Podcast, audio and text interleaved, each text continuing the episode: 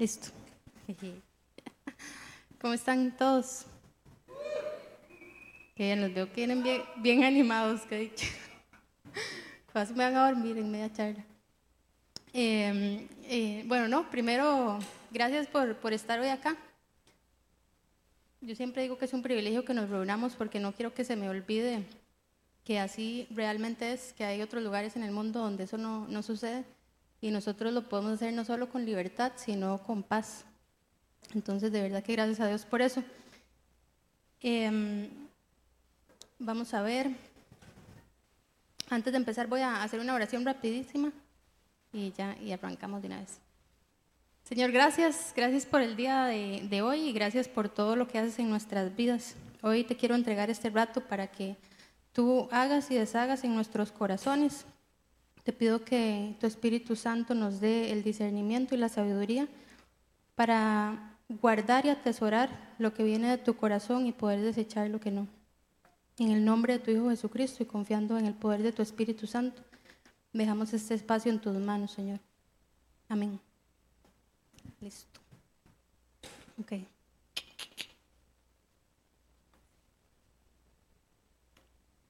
Antes de empezar, quería contarles una historia. Siempre trato de contarles una historia. Resulta que yo tengo una, tengo una amiga, que no, voy a poner en evidencia el nombre, pero la, historia que les voy a contar es, es verídica. Resulta que una vez estaba ella en la casa con el esposo y estaban en eso que están como pintando y arreglando y haciendo un montón de cosas en la casa. Y de al rato ya estaban cansados, pero ustedes saben de eso que uno está haciendo cosas en la casa, que quizás ni se ha bañado y está mechudo, despeinado, que es un desastre, ¿verdad? Y uno no quiere que nadie lo vea así. Pero resulta que el esposo le dijo, fulanita, no le voy a poner nombre, le dijo, Juanita, exacto, le dijo, Juanita, como dijo Mari, le dijo, Juanita, vamos si nos tomamos un cafecito, ¿verdad? ¿Verdad? Porque ya estaban cansados y todo. Y ella, no, no, no, qué vergüenza, ¿cómo vamos a ir si yo ando así, ni me he bañado, es un desastre? No, no, no. Después nos encontramos a alguien y qué vergüenza. Y él, ay, no, no, ¿a quién nos vamos a encontrar? Era temprano y no sé, era como, no sé, qué hora era. La cosa es que él la convenció y se fueron a tomar el café. No habían ni siquiera entrado, o sea, estaban llegando al lugar cuando en eso se encuentra ella a una amiga. Y le dice la amiga, ay, guarda ya la saluda normal, ay, ¿cómo estás, Juanita? Juanita, ¿cómo estás, Juanita? Y ella, ay, claro, como ella andaba desarreglada, ¿verdad? Tal vez las mujeres entiendan esto, no sé si los hombres se identifiquen, pero como ella andaba hecha un desastre, inmediatamente pensó, ¡Ah! qué vergüenza que, que fulanita me vea así tan desarreglada. Entonces le dice, no es que, que, qué vergüenza que me encontré así tan desarreglada, no es que andaba ahí en el mercado y le dice, y le dice la amiga, ¿en cuál mercado? Y le dice, Ay, no sé, el mercado de las pulgas o algo así. La cosa es que andaba en algún, le dijo que andaba en un lugar, en un mercado. Y le dice a la amiga, pero ¿cómo? Si ese mercado hoy está cerrado. y entonces, claro, ustedes han visto que cuando uno dice algo que no es cierto, uno no tiene tanta capacidad de reacción. Inmediatamente uno, ve como que se, se acongoja y se desespera. Y ella, ¿cómo, cómo, cuál? Y le dice, sí, hoy estaba cerrado, que lo cerraron por tal asunto, ya no me acuerdo por qué, pero la cosa es que entonces le dice, ah, hoy, ah, no, no, dice, hoy andaba en otro y ya le inventó otra cosa. La cosa es que evidentemente quedó, quedó mal porque la muchacha se dio cuenta que era mentira que ella andaba en el mercado. Y a veces somos así en la vida, ¿verdad? Realmente las cosas que, que nos pasan tal vez no son ni siquiera tan eh, tan acongojantes o así, pero preferimos decir algo que no es cierto, por algo que nos da vergüenza o por algo que nos hace sentir mal. Y entonces yo les quiero preguntar a ustedes si alguna vez les ha pasado algo parecido. sí, tal vez un día nos sentamos y contamos historias. ¿Quiénes, ¿quiénes aquí mentimos? Algunos todos decentes que dicen, no, yo no, levanto la mano. Pero bueno, este, ¿y cuántas veces al día más o menos creen ustedes que una persona podría mentir? Mínimo días, dicen él. Cinco, Eri, eres más, más. ¿Será cierto que todos los seres humanos mentimos? Ok, dice Fito que sí. Como una serie. Bueno, em, yo creo que, que el tema de la mentira es algo que fácil podemos como atribuirle a la mayoría de las personas, ¿verdad? Normalmente nos atreveríamos a afirmar de todas las personas mienten. Casi que, ¿verdad? Lo, podríamos afirmar, que todas las personas mienten, algunos en mayor, otros en menor grado, pero sí tenemos esa, esa concepción, ¿verdad? De que todos eh, hemos mentido alguna vez en nuestra vida. Yo me encontré en un estudio de la Universidad de Massachusetts que decía, Massachusetts, que decía, que decía que el 60% de las personas no puede pasar 10 minutos sin mentir. El 60%. Tal vez ustedes no estén dentro de ese 60, pero a lo que voy es que hay un gran porcentaje, ya, ya la perdimos, hay un gran porcentaje de la población que hay un gran porcentaje de la población que le pasa eso, que no puede pasar ni 10 minutos sin mentir. Y entonces eso me hace preguntarme si será que mentir es un mal necesario. Ahí tenemos diferentes opiniones. Entonces, si nos, si nos ponemos a pensar con, ¿verdad? Como analizarlo tal vez con un poquito de detenimiento, vamos a llegar a la conclusión de que vivimos en un mundo caído y que mentir se ha empezado, bueno, ya se concretó más bien, o sea, se hizo parte de nuestras vidas, ¿verdad? La mentira se ha eh, hecho parte de, la sociedad, tanto así que nos atrevemos casi que a asumir que sí, que todas las personas mienten. Más bien no, no podríamos como decir lo contrario, ¿verdad? Como es que una persona no miente. Siempre pensamos que todos, tal vez Jesús no, pero el resto podemos pensar que sí. Es parte ya de las relaciones sociales. Y también me encontré estudios que decían que la mentira trae beneficios, ¿verdad? O sea, tanto es que la gente miente que, de que se han hecho estudios y que la gente llegó a esa conclusión de que a mentir a veces es bueno, de que tiene realmente beneficios. Y no les voy a dar aquí el estudio, pero la cosa es que que hay bastantes puntos de, cuán, de por qué, qué genera y todo esto. Y tal vez, ¿verdad? Me atrevo a pensar que, que, muchos aquí deben de estar pensando, bueno, sí, es que a veces es necesario mentir, ¿verdad? No puede decir uno todo lo que piensa, ¿verdad? Pero ya es cuestión de lo que cada uno piensa. Les voy a leer otra, otra afirmación que me encontré investigando esto y dice, las personas, ahí lo pueden leer. Las personas que se engañan a sí mismas tienden a ser más felices que las que no. Y socialmente también beneficia, dicen. Las personas que dicen mentiras frecuentemente son percibidas como más amables y amigables que las que suelen decir la verdad. O sea, tanto se ha hecho la mentira parte de la sociedad y de las relaciones sociales que al final llegamos a asumir que, a veces es necesario para ser amable, ¿verdad? Para quedar bien con esa persona, para mantener como todo equilibrado, entre comillas. Pero eso es un poco de la realidad que, vive el mundo alrededor del tema de la mentira, de la cual sin duda los cristianos no estamos exentos, ¿verdad? O sea, no es como que por ser cristianos ya la mentira no es parte. O sea, inclusive los cristianos, los creyentes, estamos dentro de todos estos, todos estos números. Y creo yo que para justificarnos a veces los creyentes tendemos como a hacer una clasificación, ¿verdad? Esto es la que yo creo, ustedes tendrán las suyas, pero yo creo que una de las clasificaciones que hacemos a veces es que tenemos la mentira como en dos grupos, o sea, como las mentiras grandes, esas que son como negras, oscuras, malvadas, esas que es lo peor, ¿verdad? Tenemos como esa concepción que hay mentiras terribles, pero también tenemos la idea de que hay mentiras que son como pequeñas, que son las mentirillas blancas, esas que parecen como inofensivas, que tal vez a veces la gente ni cuenta se da. ¿Verdad? A veces tendemos como a clasificar y pensar que como son inofensivas tal vez no, no importa. Pero bueno, dicho todo esto, vamos a entrar entonces en el tema. El objetivo de, de la charla de hoy es que podamos poner la mentira al descubierto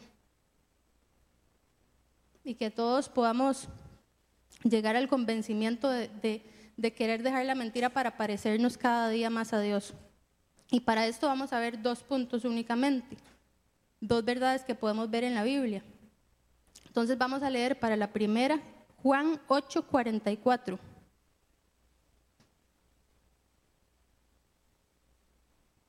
Dice, desde el principio, bueno, yo no, ahí está todo el versículo, sí, pero leyendo un poquillo más, como a la mitad, dice, desde el principio, este ha sido un asesino y no se mantiene en la verdad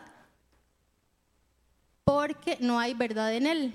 Cuando miente, expresa su propia naturaleza, porque es un mentiroso, es el padre de la mentira.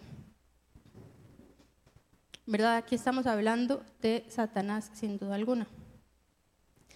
Y esa es la primera verdad a la que quería entrarle. La, la mentira es de Satanás. O sea, Satanás es el padre de la mentira. Por consiguiente, lo que estaba poniendo ahí, que la mentira es hija de él. O sea, toda la mentira viene de él.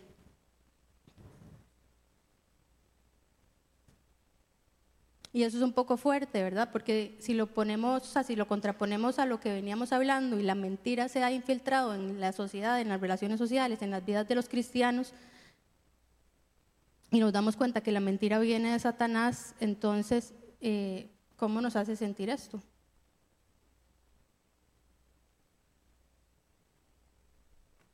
Es decir, cuando mentimos, lo que estamos haciendo es relacionándonos con el enemigo. Estamos siendo influenciados por Él. Leamos también primera de Juan 3 del 7 al 9. Dice, queridos hijos, que nadie los engañe. El que practica la justicia es justo, así como Él es justo. Hablando de Dios, obviamente. El que practica el pecado es del diablo, porque el diablo ha estado pecando desde el principio. El Hijo de Dios fue enviado precisamente para destruir las obras del diablo. ¿Verdad? Jesús fue enviado justamente para destruir todo lo que el enemigo hace. Y a veces pareciera que nosotros le estamos ayudando. Entonces podríamos afirmar que todo lo que hace el enemigo es malo. sí.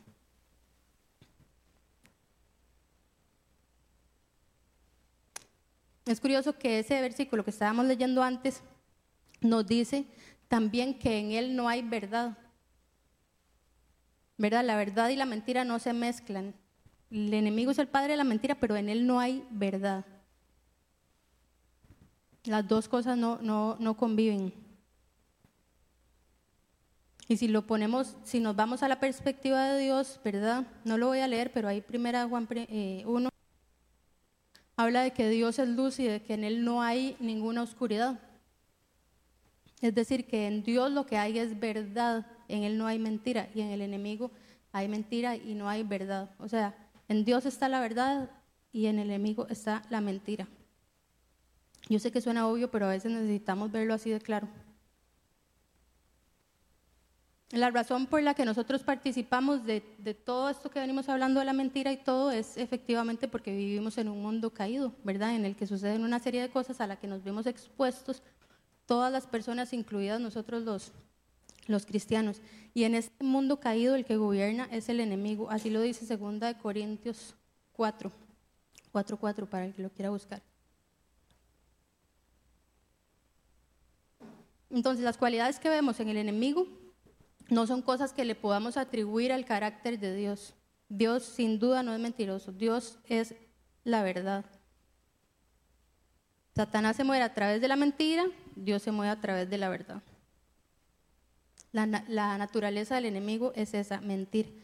Tanto que el enemigo para conseguir todo lo que quiere usa la mentira, ¿verdad? Su estrategia, su manera de, de convencernos, es su manera de trabajar, es su manera de que nosotros caigamos, siempre a través de la mentira, siempre a través de decir las cosas que no son. Eso es la mentira, ¿verdad? Decir algo que sabemos que no es, afirmarlo. Entonces, Satanás siempre es falso él nunca se muestra como realmente es para conseguir lo que quiere y a veces nosotros nos parecemos a Él cuando actuamos a través de la mentira. Él se disfraza a través de mil cosas para conseguirlo, ¿verdad? En 2 Corintios 11, 14, dice eso, que Satanás se disfraza en muchas ocasiones como ángel de luz. ¿Verdad? A veces veces, a veces las, las mentiras parecen que tienen un buen fruto, pero en realidad no. Es el enemigo que se disfruta, que se disfraza, se disfruta, que se disfraza de ángel de luz. ¿Eso qué? Ok, eso es verdad. O sea, él trata de engañarnos para hacernos pensar, para hacernos pensar que vamos a conseguir cosas buenas. No se me distraigan. Así como les decía al principio, ¿verdad? El hecho de que hay estudios que han llegado a la conclusión de que sí, que las mentiras tienen cosas buenas para las personas, ¿verdad? Para la humanidad. Pero también pasa que como es del enemigo, el fruto que tiene la mentira es algo que no es bueno, es algo que no permanece, es algo que se desvanece, es demasiado pasajero, no tiene el objetivo que realmente a veces pensamos que tiene, no tiene un fruto que permanezca. Lo que hace que la mentira destruye familias, destruye corazones, destruye trabajos, destruye todo, ¿verdad? O sea, siempre que se mete la mentira, lo que llega es a traer destrucción, siempre.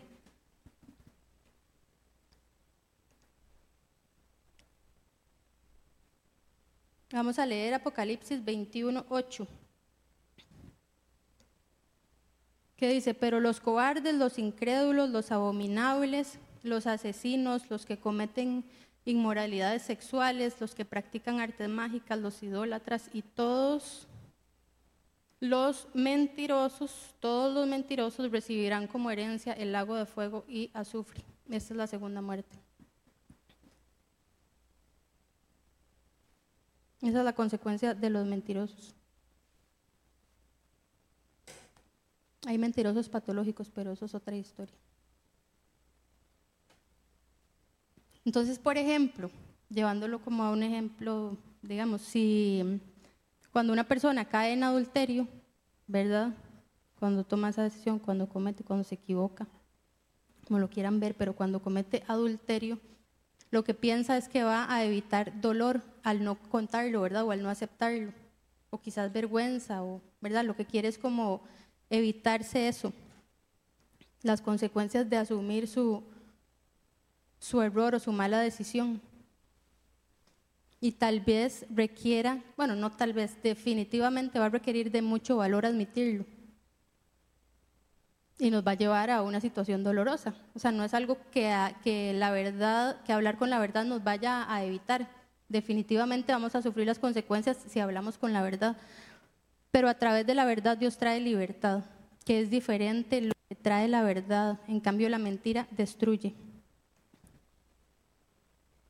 Además de que la mentira, de si no la guardamos por mucho tiempo, vamos a cargar eso por mucho, por todo el tiempo que lo guardemos, ¿verdad? Nos vamos a sentir culpables, nos vamos a sentir lo peor, no le vamos a querer servir a Dios porque nos vamos a sentir indignos, ¿verdad? Ese es el, tipo de destrucción. Tal vez no es como que en ese momento eh, va a caer un rayo, pero efectivamente durante el tiempo que carguemos esa mentira, vamos a permitirle a Satanás meternos esas ideas de culpabilidad, de vergüenza y de toda la tristeza y todo lo que ustedes se puedan imaginar.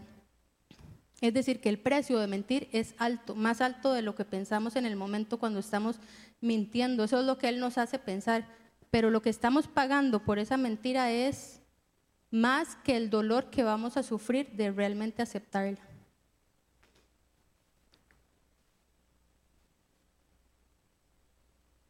Y eso pasa con todos los pecados, ¿verdad? Lo que Satanás quiere hacer es que los hijos de Dios vivan así, atados, ¿verdad? Torturados porque no puedan ser libres, porque no puedan actuar y, buscar las cosas que Dios quiere. Eso es lo que el enemigo quiere hacer. Esa es la destrucción que él quiere provocar en nuestras vidas a través de la mentira. ¿Y qué pasa con las mentirillas blancas? ¿Verdad? Porque cuando lo vemos en ese, en ese tipo de, de pecado, ¿verdad? En ese tipo de, error, vemos que las consecuencias pueden ser devastadoras, ¿verdad? Sabemos que sí, que si admitimos un adulterio, de la relación se va a terminar, muy probablemente. O sea, tiene consecuencias muy duras, pero a veces las mentirillas blancas nos hacen pensar que nada va a pasar, ¿verdad? Que ni, cuenta se van a dar. Yo dije que estaba cansada y listo. O sea, nadie se va a dar cuenta.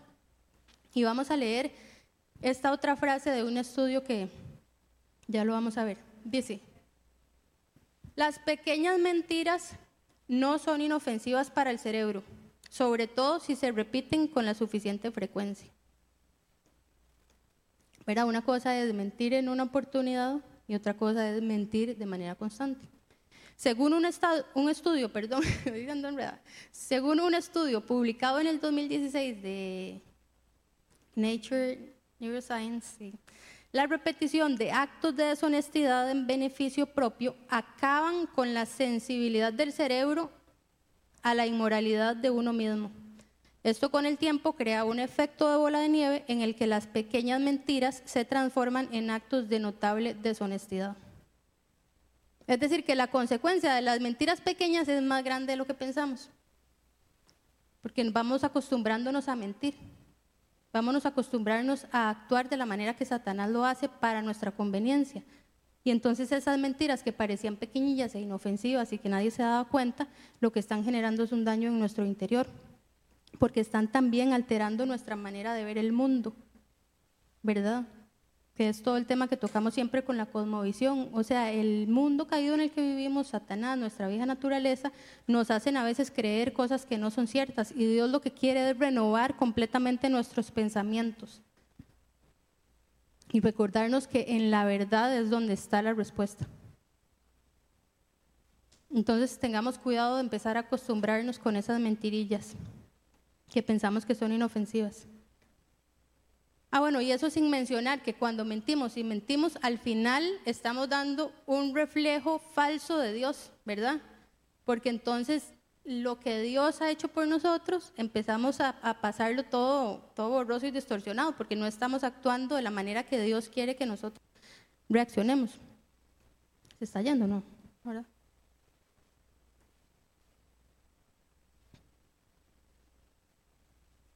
Y bueno, es importante acá tal vez hacer la pausa para mencionar que no es un tema de condenación, ¿verdad? No es que estoy hablando de la mentira con el objetivo de que nos sintamos los peores y, indignos y que no podemos controlar, eh, ¿verdad? O sea, no ese es el objetivo, no es un tema de condenación, es realmente de darnos cuenta de que nosotros, hijos de Dios, lo podemos hacer mejor, que podemos cambiar y que podemos seguir a Dios en esas pequeñas decisiones, en todo lo que hacemos, toda nuestra vida cristiana, toda nuestra vida debe de reflejarlo a Él y, eso nos lleva a la, a la segunda verdad que quería compartir hoy. Y la vamos a ver. ¿Vale? ¿Tiene Proverbios 6, 16 o no? Ok, entonces podemos verlo en Proverbios 6 del 16 al 19. Dice, hay seis cosas del 16 al 19. Ajá. No, ok, lo voy a leer yo acá. Hay seis cosas que el Señor aborrece y siete que le son detestables. Los ojos que se enaltecen, y ahí viene la, que estamos viendo hoy, la lengua que miente, las manos que derraman sangre, voy a leerlo todo por si acaso, las manos que derraman sangre inocente, el corazón que trama planes perversos, los pies que corren a hacer lo malo, el testigo falso que propaga mentiras y el que siembra discordia entre hermanos. Pero bueno, lo que nos interesa acá es ver que una de las cosas que Dios aborrece es la mentira, la lengua mentirosa. O sea, no solo es que la mentira es del enemigo, sino que evidentemente es algo que Dios no quiere, ni para Él ni para nosotros. ¿Verdad? Si nosotros seguimos a Dios, la mentira podría ser una excepción en nuestra vida pero no la pauta, no debería ser la regla, no, sería no debería ser lo que marca siempre la manera en que nos relacionamos con las personas. ¿Verdad? Y a veces suena un poco contradictorio, pero pensamos que, vamos a, a conseguir algo bueno a través de eso, a través de mentir. ¿verdad? O sea, la mentira es del enemigo, Dios la aborrece, pero nosotros pensamos que si trabajamos a través de la mentira vamos a conseguir algo bueno. Y yo pensaba también que hay otra manera en que podríamos clasificar las, las mentiras. Otra clasificación. y es que a veces clasificamos las mentiras de acuerdo a su intención. Entonces pensamos que si lo que estamos diciendo, a pesar de que sabemos que, que no es cierto, si es con buena intención y tal vez su consecuencia no es tan grave, entonces, como que sí se vale, como que está permitido, ¿verdad? Como que entre menos consecuencia, ¿verdad? Haya y mejor sea nuestra intención del corazón, entonces como que se justifica. Pero si eso es así, o sea, si realmente fuera por la buena intención, entonces ¿por qué no vemos que Dios actúe así? ¿Por qué no vemos eso en Dios o por qué no vemos en Jesús que Él actúe de esa manera y que Él nos mienta de vez en cuando para hacernos sentir bien? Si sabemos que hay alguien que habla con la verdad es Dios, o sea, Dios ni siquiera nos dice cosas como para que no nos sintamos mal, o sea, Él nos dice las cosas tajantes y nos dice las cosas que son con amor, pero nos habla siempre con la verdad. Entonces Dios no trabaja con la mentira. Dios aborrece la mentira. Y la maldad y la injusticia y todo lo que nos aparta de Él.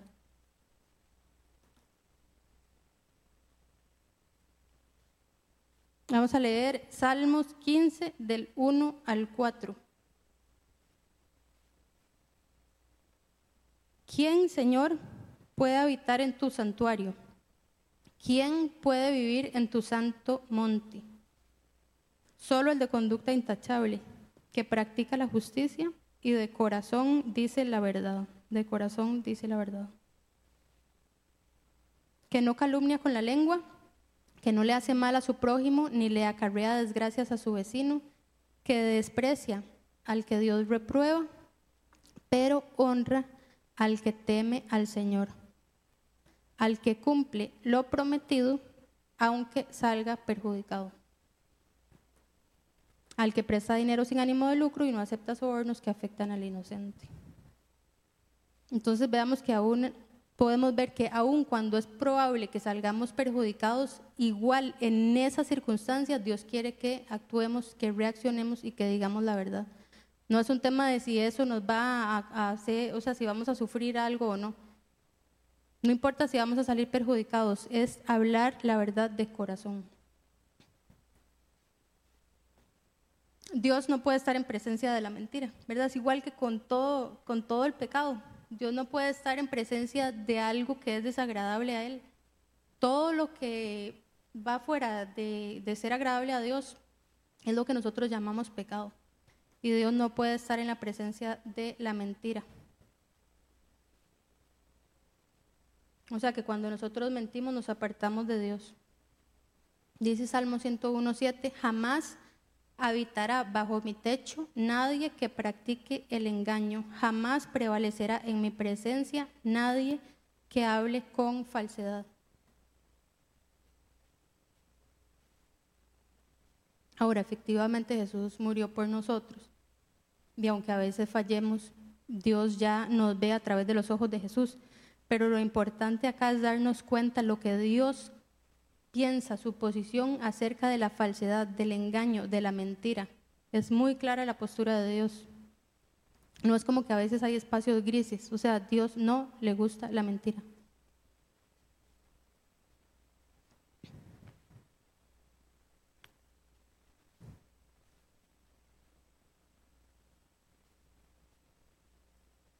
¿Verdad? Dios es santo y no puede estar en presencia del pecado.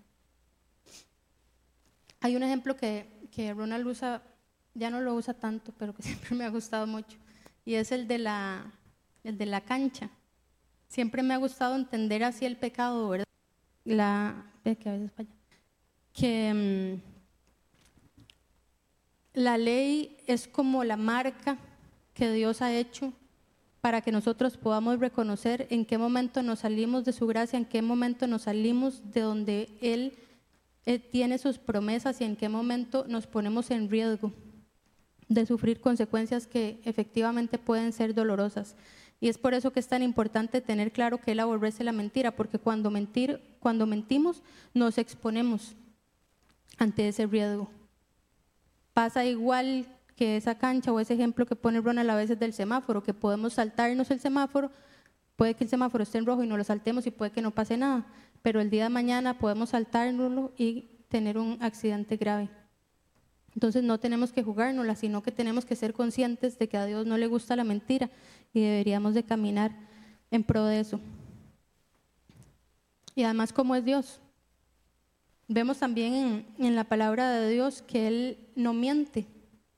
Eso está en números 23, 19.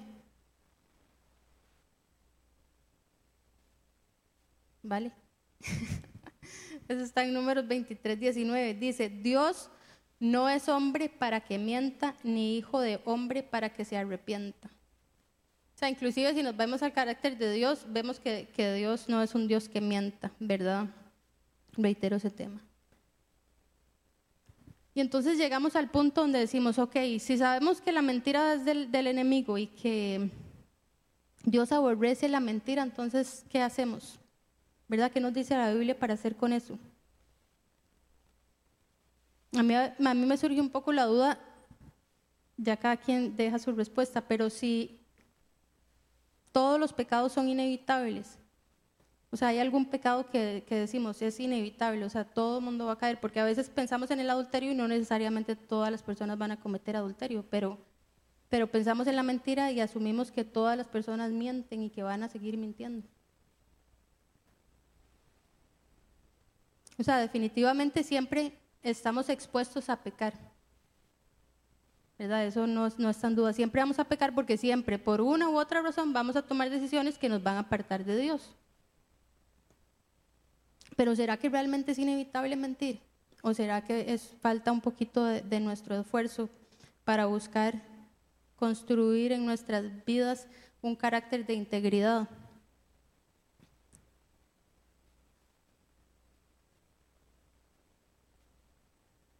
Dice Romanos 3:23 que todos hemos pecado y estamos privados de la gloria de Dios. O sea, es un hecho que todos aquí hemos pecado y que en algún momento vamos a pecar. No es eso lo que, lo que decía al principio, sino el llegar realmente a esa, a, esa, a esa convicción de que no nos justifiquemos en pensar como, ay, no, es que siempre vamos a mentir por alguna razón. O sea, tenemos que buscar no mentir porque eso es algo que a Dios no le agrada.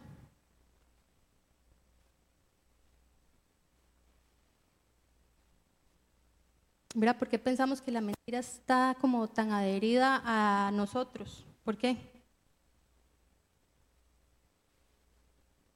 Yo creo que nosotros le, hemos dado ese, ese permiso a la mentira de infiltrarse en nuestras vidas al punto que no nos damos cuenta a veces ni cuando mentimos y no nos interesa si mentimos. Pero es claro que a Dios no le gusta. Entonces también me pregunto si será que el enemigo ha sido demasiado hábil en enfocarnos en las cosas más llamativas y en hacernos perder de vista lo que realmente también corrompe nuestro corazón. Porque la mentira es algo sigiloso, pero que va afectando nuestra manera de ver a Dios, nuestra manera de vivirlo, nuestra manera de interactuar con las personas y lo que Dios quiere hacer y transmitir a través de nosotros. Entonces dice Colosenses 3, del 9 al 10, dice, vean qué claro lo dice. Dejen de mentirse unos a otros. Ahora que se han quitado el ropaje de la vieja naturaleza con sus vicios y se han puesto el de la nueva naturaleza que se va renovando en conocimiento a imagen de su creador. O eso es lo que Dios nos dice, así de simple, dejen de mentirse unos a otros. ¿Verdad? No, no hay necesidad. Entonces, ojalá que podamos buscar construir esas relaciones, relaciones sanas en donde no tengamos temor a decir lo que sentamos o lo que pensamos o lo que siempre con amor pero decirlo. Otra cosa es que pienso que muchas veces lo confundimos con la amabilidad, ¿verdad? Porque es cierto que para ser amables uno a veces tiene que majarse la carne, ¿verdad? Y a veces no tiene uno el mejor ánimo y tiene que ser amable y entonces tiene que, contener su, su carácter o su temperamento, ¿verdad? Pero una cosa es como morir a uno mismo y otra cosa es pensar que tenemos que mentir para ser amables. ¿Me entiende? Porque eso no es la amabilidad, creo que lo estamos confundiendo. Podríamos terminar siendo más bien cristianos hipócritas o deshonestos, ¿verdad? Gente que no genera la, confianza para que otras personas nos busquen, nos cuenten, nos expongan, se confiesen. Es parte de nosotros que somos imperfectos. No hay necesidad de, de aparentar algo que, que no somos. Vamos a leer también Efesios 4, del 22 al 25. Voy a leerlo todo, pero el que me interesa más es el 25. Dice, con respecto a la vida que antes llevaban, ¿verdad? Otra vez refiriéndose, se les enseñó que debían quitarse el ropaje de la vieja naturaleza, la cual está corrompida por los deseos engañosos. O sea, sabemos que vivimos en un mundo caído y que esa vieja naturaleza está corrompida por los deseos engañosos. Dice, con respecto a la vida que llevan, se les enseñó, la cual está corrompida. Ser renovados en la actitud de su mente. Vean que está aquí. Ser renovados en la actitud de su mente y ponerse el ropaje de la nueva naturaleza, creada a imagen de Dios en verdadera justicia y santidad. Por lo tanto, dejando la mentira, hable cada uno a su prójimo con la verdad, porque todos somos miembros de un mismo cuerpo.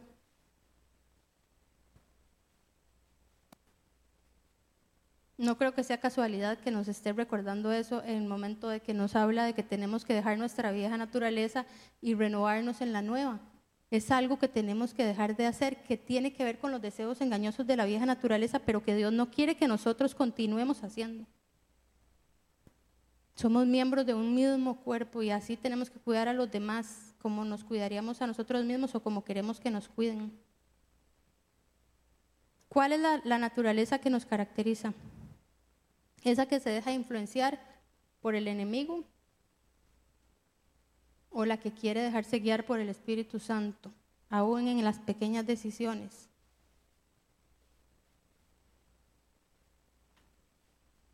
¿verdad? Yo no le voy en esos versículos que Dios diga resista a todas las mentiras, o sea, lo que dice es que dejemos las mentiras. Escuchaba a un predicador hablando de este tema y decía que los cristianos siempre huimos del adulterio y de todos los pecados escandalosos uso el adulterio porque es a veces el que es como más llamativo, pero él decía, los cristianos siempre huyen de todos los, los, pecados que son escandalosos, aquellos que dicen, uy, no, que no se enteren que uno no... O sea, siempre queremos huir de los que son más, más llamativos o más así, pero no huimos de la mentira. O sea, está tan metida que no nos interesa huir de eso.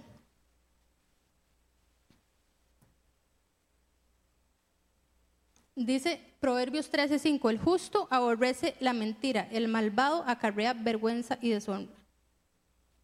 O sea, el justo aborrece la mentira. Dios quiere que seamos igual que Él. A Él es al que tenemos que imitar.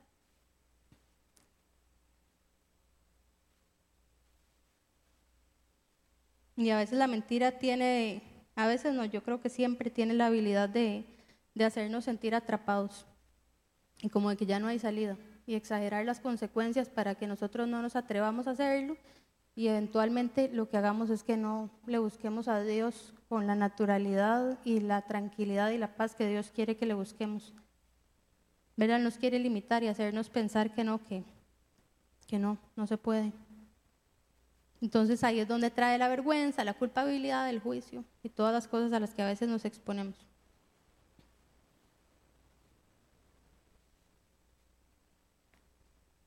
Y sí requiere mucho, mucho coraje hablando de las, de las mentiras tal vez que son como más, de esas que llamaba como escandalosas, porque a veces tal vez como que no se tocan esos temas, pero es parte del, del mundo en el que vivimos y hay muchas personas y no sé si hay alguien aquí que está pasando por algo así. Y a veces tal vez por pensar como que estamos en la iglesia y que los cristianos somos perfectos y que los cristianos no nos equivocamos y que los cristianos dejamos que Dios siempre, o sea, por tener una imagen de perfección alrededor de, la iglesia y de la comunidad, entonces hay personas que podríamos estar pasando por una situación difícil y no, y no encontramos el espacio para hacerlo, o sea, para exponer nuestro corazón y para realmente abandonar esa mentira. Pero yo le quiero decir, al, si alguien está pasando por eso aquí, que usted sí tiene el coraje para hacerlo. Porque tal vez usted no sabe cómo hacerlo, pero tiene al Espíritu de Dios que lo puede guiar. Y para Dios no hay nada, nada imposible. Dios puede reconstruir, o sea, Él puede renovar, hacer por completo cosas que nosotros pensamos que estaban perdidas y Él las puede levantar y les puede dar vida. Así que no se deje engañar por el enemigo si está pasando por una situación así. La pregunta que tiene que hacerse es, ¿a quién quiero yo agradarle? ¿Al enemigo o a Dios? Porque ni siquiera es a la gente. ¿Le quiero agradar al enemigo? ¿Le quiero creer? En la mentira o quiero buscar a Dios y, encontrar la libertad que Él promete. Yo recuerdo que una vez, no sé los que han ido al campamento de la cumbre, hay, un, hay un, una actividad, hay una actividad que uno tiene que hacer una dinámica que se llama el salto de la fe. Y entonces uno tiene que escalar ahí como en un árbol, llega a una plataforma y cuando ya está arriba, amarrado con arneses y todo, pero cuando ya está arriba, se tira del árbol. ¿Verdad? Es una de las dinámicas que tiene el campamento. Yo recuerdo que una vez fui y desde que iba subiendo yo dije, ¿en qué momento me subí? Y ya iba yo subiendo, porque ya desde que uno va como escalando el tronco, ya va sintiendo, ¿verdad? Y uno, hoy no, ya estoy más lejos de la superficie. Y entonces iba subiendo y claro, cuando ya estaba arriba, vi el montón de gente que estaba esperando que me tirara y yo dije, no, ahora no me, o sea, no me puedo quedar aquí, ahora me tengo que tirar. Entonces ni lo pensé mucho y dos segundos y me tiré. Pero yo lo que le quiero decir hoy es que, que no tenga miedo de lo que esté pasando. Porque la única persona que usted le tiene que importar, que lo está viendo, es Dios. Entonces, si usted se siente así literal al frente del precipicio y le da miedo tirarse, tírese. Obviamente en sentido figurado, que me va a salir aquí una... Pero sí, o sea, arriesguese, o sea, dése la oportunidad de, de descubrir las cosas, dése la oportunidad de descubrir las cosas que Dios quiere hacer y la libertad que Dios quiere traer a su vida. Hablando de ese tema, de, la perfección y eso que estaba mencionando ahora, yo creo que sí hay una tendencia dentro de la iglesia como aparentar que, que somos perfectos y a parecer que somos como buenos, ¿verdad? como porque estamos dentro de la iglesia, entonces queremos como no equivocarnos. Pero la verdad es que usted y yo, todos aquí, por si no lo sabíamos, somos imperfectos. Y bueno, solo Dios. Entonces, todos somos imperfectos y no somos tan buenos como creemos. Pero pareciera que hay una expectativa que yo estaba pensando, no sé si viene como de afuera del cristianismo o si viene desde adentro, pero hay una expectativa alta de pensar que los cristianos no pueden permitirse fallar. ¿verdad? O que no pecan. Sabemos que pecamos, pero lo que me refiero es que hay una expectativa alta como de que no. Y evidentemente eso a veces nos quiere llevar como a ocultar nuestros errores. ¿verdad? Como nos equivocamos y queremos como disimularlos, como bueno, pero no importa, nadie se dio cuenta. Queremos como, como minimizarlos. Y queremos como dominar la parte vulnerable. ¿verdad? O sea, si nos sentimos mal o culpables, no queremos asumirlo delante de otros, porque pensar que somos vulnerables como que no, no coincide a veces con el cristianismo. No digo que todos pensemos así, pero creo que es una idea que ronda a veces en, en nuestra mente sin querer, sin querer aceptarlo. Entonces se convierte como en una pantalla. Pero ¿por qué hablo de esto? Porque al final Es importante que vivamos tan imperfectos como somos, porque es a través de esos momentos cuando somos imperfectos que Dios se revela. ¿Cómo, ¿Cómo, vamos a darle la oportunidad a Dios de que muestre su libertad, de que muestre su gracia, que muestre su amor, si siempre queremos aparentar ser buenos y perfectos? ¿Cómo las otras personas en la iglesia se van a animar a, a exponer y abrir su corazón si llegan a la iglesia y pareciera que todos somos perfectos, o sea, como, uy, no, la gente toda está feliz y todo, ¿verdad? Entonces hay que vivir nuestra imperfección, o sea, hay que darle el espacio a Dios de que Él se muestre, de que Él se manifieste, de que Él revele el amor y las cosas que Él puede hacer. Sin duda eso es algo que solamente el Espíritu Santo puede hacer. Solo con el Espíritu Santo podemos lograr eso.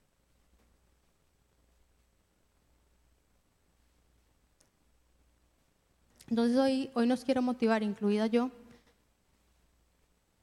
nos quiero motivar a que a que aceptemos nuestros errores. Que si nos equivocamos no queramos como esconderlo o no queramos como no mencionarlo. Y si nos equivocamos, podamos exponerlo entre nuestros amigos de la iglesia. Mira, no es que nos tengamos que parar aquí todos al frente, pero es de que vivamos relaciones sanas, relaciones genuinas, auténticas, en donde el error no sea señalado y donde más bien podamos darle espacio a Dios de que se glorifique, porque eso es lo que dice la palabra, ¿verdad? Que Dios se glorifica en medio de nuestra debilidad. Pero siempre queremos aparentar ser fuertes. Entonces hay momentos de ser débiles, hay momentos de ser imperfectos, hay momentos de ser frágiles, hay momentos de ser vulnerables. ¿Cómo se va a, glorificar Dios si siempre jugamos de perfectos?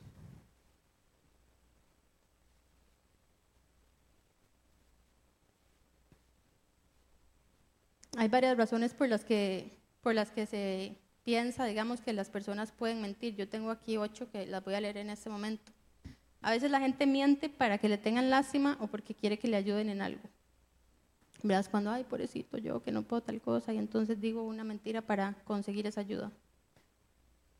Otra es porque a veces queremos hacer creer a otros que somos más de lo que somos. Entonces, como no, yo sí puedo con esto, yo soy demasiado, ¿verdad? No, yo, soy, yo, yo lo hago fácil. Y entonces tal vez, tal vez ni sabemos hacerlo. Otra es para deshacernos de la consecuencia de nuestras acciones. Entonces a veces mentimos, pero eso es un poco contradictorio porque en realidad, si me equivoqué, hay que, vivir la, la, consecuencia. Después la otra, por falta de integridad, de vergüenza, de culpabilidad, ¿verdad? Que no se enteren de que hicimos algo mal, algo indebido. Para tener el control también, ¿verdad? Es que yo quiero y puedo hacer esto solo y no necesito a nadie, entonces a veces miento para yo tener el control y poder dominar esa situación a veces simplemente porque quiero sacar provecho de algo y la única manera de conseguirlo es mintiendo. Otra es porque quiero ganar la confianza o encajar. Entonces tal vez no sé o no tengo eso, pero digo que sí. O tal vez no me gusta, pero digo que sí para que no me vean raro. O para protegerse o proteger a otros. ¿Verdad? Esa es una muy común, que es como que, ay, no, es que yo no dije porque aquel fulanito se iba a sentir mal y entonces, ¿para qué? Mejor dije que no. Y es pura paja. O sea, ¿qué, ¿qué, sabemos nosotros si Dios quiere trabajar en el dolor de esa persona? Y nosotros, según nosotros, lo vamos a evitar con una mentira, o sea, con un actuar que no es lo que Dios quiere. Todas esas razones, todas las razones que nos llevan a veces a mentir pasan a un segundo plano si nosotros realmente nos enfocamos en vivir y agradarle a Dios. Porque no nos debe de importar lo que piensen los demás, solo lo que piense Él. Algunas mentiras que son muy comunes entre los, entre los cristianos y que a veces vemos como inofensivas es que llega alguien y dice algo y nosotros, ay, sí, voy a orar por vos. Y pasa la semana, el mes y ni me acordé. Y después tal vez no pasó nada y uno, ay, no. ¿Verdad? O sea, ¿para qué decirle a alguien que vamos a orar por, por ellos y la gente pensando que toda la iglesia orando y tal vez oró si acaso una persona? Mejor orar en ese momento. Otra gran mentira que tiene que ver con ese tema de la perfección y parecer que todo está bien es que nos preguntan que cómo estamos. Todos, ay, bien, excelente, ay, no miras qué lindo, todo perfecto. El trabajo perfecto todo bien. ¿Y para qué? Entonces de ahí Dios está haciendo algo y nosotros ni, chance damos de que otras personas nos puedan bendecir orando o, simplemente confesando o soltando lo que tenemos ahí pegado en la garganta. Pero bueno, al fin y al cabo, los que sabemos realmente si mentimos o por qué mentimos es cada uno de nosotros. Cada quien sabe si ha mentido o si quiere mentir o por qué está mintiendo.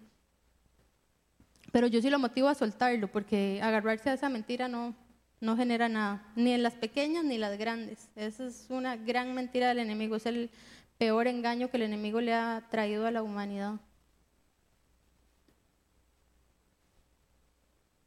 sea, estamos viviendo en un mundo caído, eso es cierto. Pero ¿será que eso realmente nos obliga a vivir bajo el, la mentira. Romanos 12, 21 dice, no te dejes vencer por el mal, al contrario, vence el mal con el bien. O sea, Dios nos lo dice de un montón de maneras. Y bueno, voy a orar. Los que quieran y gusten se pueden poner de pie.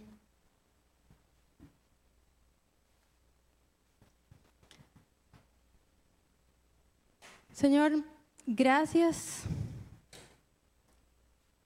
Gracias porque nos has dejado muy claro las cosas que te agradan y las que no. Gracias porque nos amas sin condición, porque nos creaste a cada uno de los que estamos acá, a todos tus hijos nos creaste para eso, para ser hijos tuyos que puedan disfrutar de tu presencia y de tu libertad y de todas las cosas que tenés para nosotros. El precio que pagaste por cada uno es más alto de lo que podemos entender.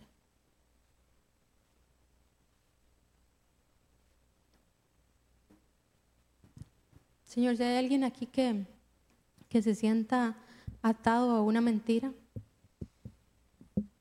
yo te quiero pedir que que le recuerdes a través de tu Espíritu Santo que, que tenés cosas mejores para cada uno de nosotros. Que confiar en ti tiene una recompensa que no se compara con lo que pensamos que ofrece la mentira.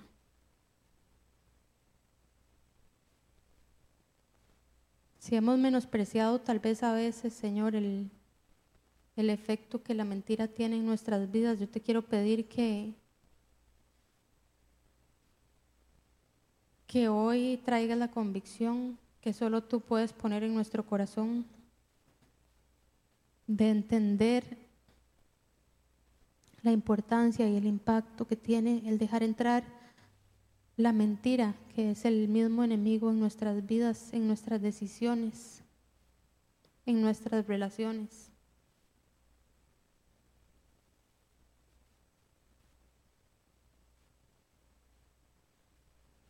Yo sé que tú estás esperando, Señor, para, para sanarnos y para hacernos libres.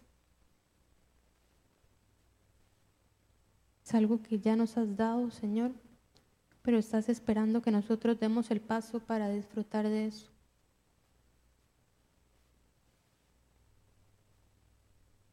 Así que gracias, Señor, gracias por la oportunidad que nos das de estar hoy acá y de darnos cuenta de esto para poder confesarte.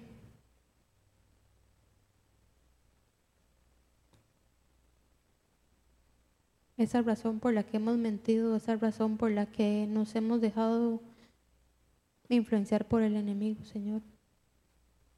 Y que hoy podamos recibir de tu perdón.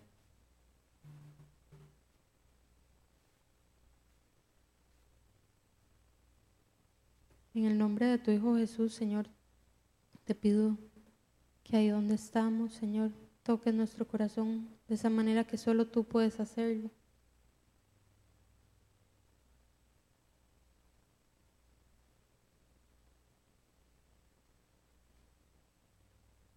Confiamos en tu poder y confiamos en tu gracia. Gracias Señor porque no nos condenas, sino que nos recibes con brazos abiertos.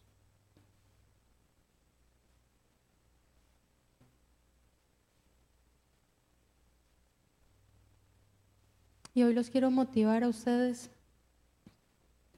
si sienten que han estado pasando por eso, si piensan que han tenido que recurrir a, a una mentira o a ocultar algo, que hoy podamos venir delante de Dios y soltarlo para quitarle todo el poder que le hemos dado al enemigo con eso,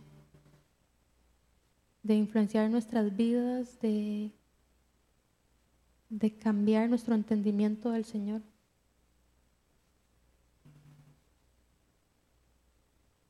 Hoy le motivo a, a dejar al Señor renovar sus pensamientos.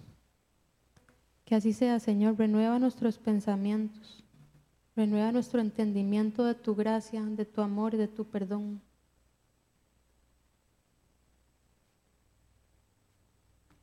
Enséñanos, Señor, a hablar con tu verdad a ser personas íntegras que reflejen tu verdadero amor.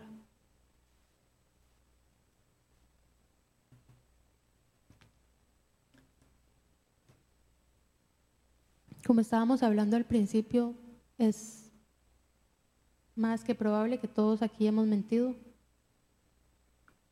Así que no es tanto el aceptar que lo hemos hecho, sino el poder rendir nuestro corazón delante del Señor para que cambie nuestra manera de pensar y así pueda cambiar nuestra manera de vivir, de amarlo y de verlo, de conocerlo y de relacionarnos con otros.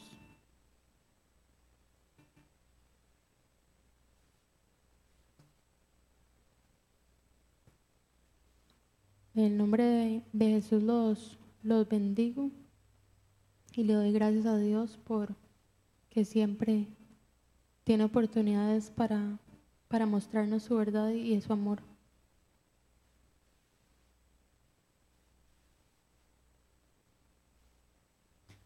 Igual si, si alguien quiere pasar al frente porque quiere orar por algo en específico, no necesariamente por el tema que estábamos tocando. Si hay algo en sus corazones que quieran dejar delante de Dios, no lo pospongan. Hoy es la oportunidad que tenemos para buscar al Señor y para rendirle nuestras vidas, para dejarnos enseñar y moldear por Él y también para dejarnos ser perdonados y para recibir todo lo que lo que Él tiene para cada uno de nosotros.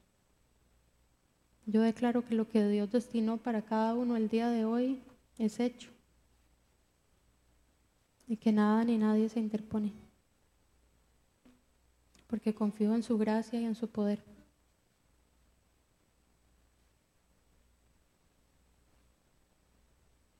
Gracias Señor. Gracias porque nada se puede interponer a tu plan. Nada se puede interponer a tu amor. Nada es más grande que tú.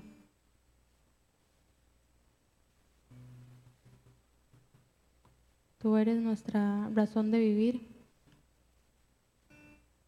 y tú eres lo más importante que tenemos.